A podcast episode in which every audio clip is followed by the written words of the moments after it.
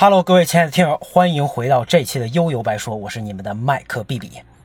失踪人口终于回归了啊！最近真的太忙了，出差也比原来多了很多。这人到中年，为了这二两碎银啊，确实大家都不容易。怎么说呢？且行且珍惜吧。明天又要踏上新一轮的出差之路了啊！这对于我们这种做中后台职能部门工作人员来说，哎呀，跟部门建立连接啊，其实有的时候真没那么容易。那既然工作这么忙，确实最近什么这个游戏啊也没怎么太玩然后追剧呢也没怎么太追啊，当然也还是追了几部日剧啊，就是现在也都追得很佛系吧。如果看完之后真的遇到有特别有感触的，咱们到时候再单聊吧。今天呢，咱们聊聊这个《塞尔达传说：王国之泪》啊啊，那最近呢，这个《塞尔达传说》最新一作《王国之泪》可以说是频繁刷流量。先是提前，当时有提前有十多天偷跑，引发了一波正版党跟白嫖党互喷。啊，等正式开卖以后，很多玩家呀又不满意了，大呼被这老人给骗了。你这六年你到底干嘛呢？啊，现在互联网传播的速度真的很快，理解起来也很快。你要是不想往深了研究啊，看几个帖子就大概能知道发生了什么事儿。啊，偷跑的时候呢，先玩上的人啊，各种发帖刷存在感。他们呀，不光剧透，不光吐槽，有的还直接带节奏骂这个买了正版的人是大冤种。哎，你看你们花钱跟个大傻子似的，还得等着，我一分没花都快玩腻了。那真买了正版，或者说看不惯这帮白嫖还引战的，你肯定就得骂回去。游戏本身也是啊，看看网友总结，基本就是什么荒野之息的大型 DLC 啊，玩法跟之前基本没区别，部分这个游戏设计还倒退了。那地下城呢，看着挺大，那感觉就是无聊吧，充数了没新意。你看，就这么几个标签啊，基本就给定性了。哎，只不过等销量一出来，大家都傻了，三天一千万呀！天哪，有多少游戏整个生命周期它也到不了几百万呀？这刚上三天，那上一代《荒野之息》呢，就是 Switch 发售之初的护航游戏和必买游戏。呃，现在 Switch 我看了一下，应该是一共卖了不到一亿两千万吧。那这么大装机量，那看来这代还有很大的空间呀。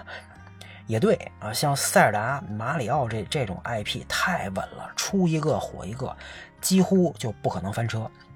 那销量爆炸，它制作成本还没那么高，那这种投入回报啊，真的太香了。你们卷三 A、卷规模、卷画面，哎，我就按自己套路来。那 Switch 的机能再拉胯，我缝缝补补，咱又干三年。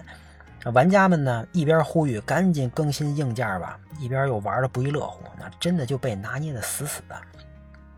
那咱先说说这开放世界。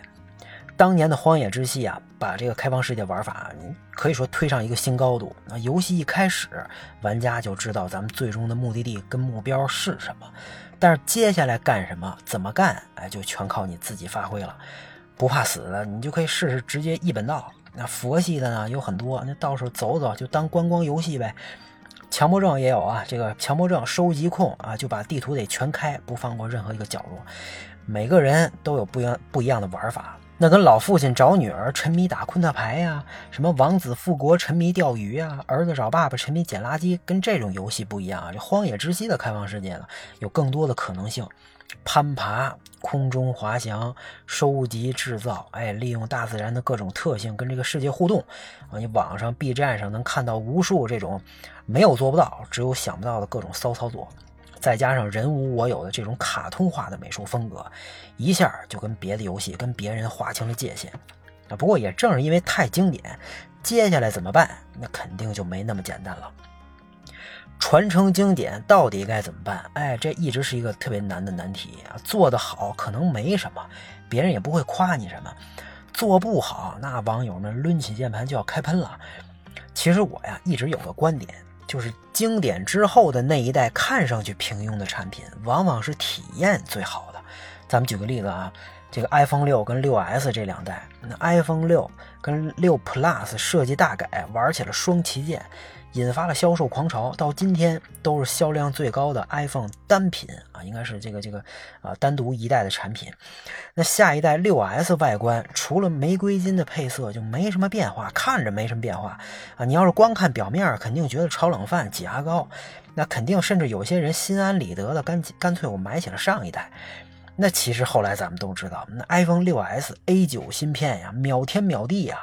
第一次用上了一千两百万万像素，还有两 G 内存啊，两 G 的运存，金属材质还更加坚固，它不弯了。这些一下让六 S 成了一代钉子户神机，而六就差这么一年，那早早就卡的不能自理了。汽车也是啊，往往这中期改款的时候它最成熟，哎，你看着变化不是那么大，对吧？体验不一样，你全新换代反而咱得观望观望。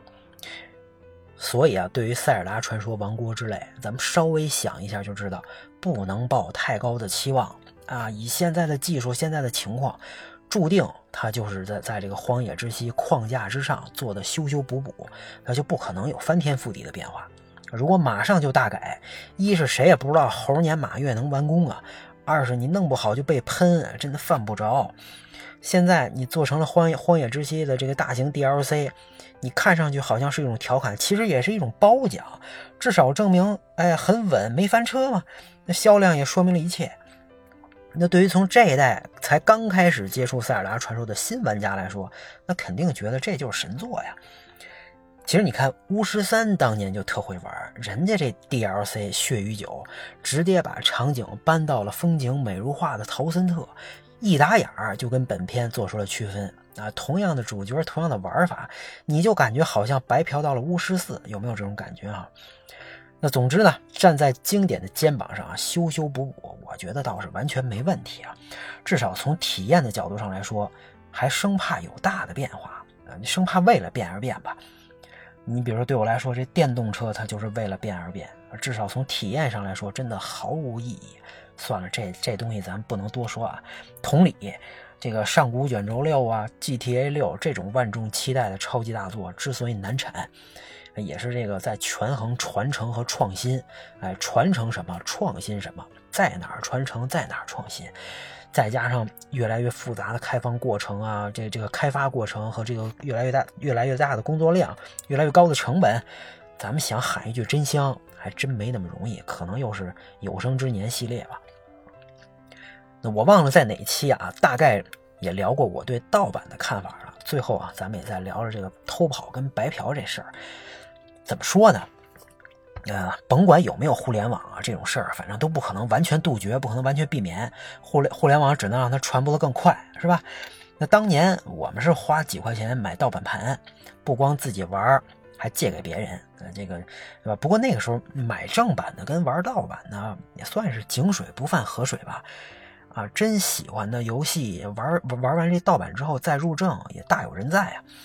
那后来网速越来越快，这个各种资源啊，这个满天飞，各种种子满天飞，什么游侠网啊、游民星空啊、三 DM 一块起飞，中国玩家呢着实度过了一段白嫖的快乐时光。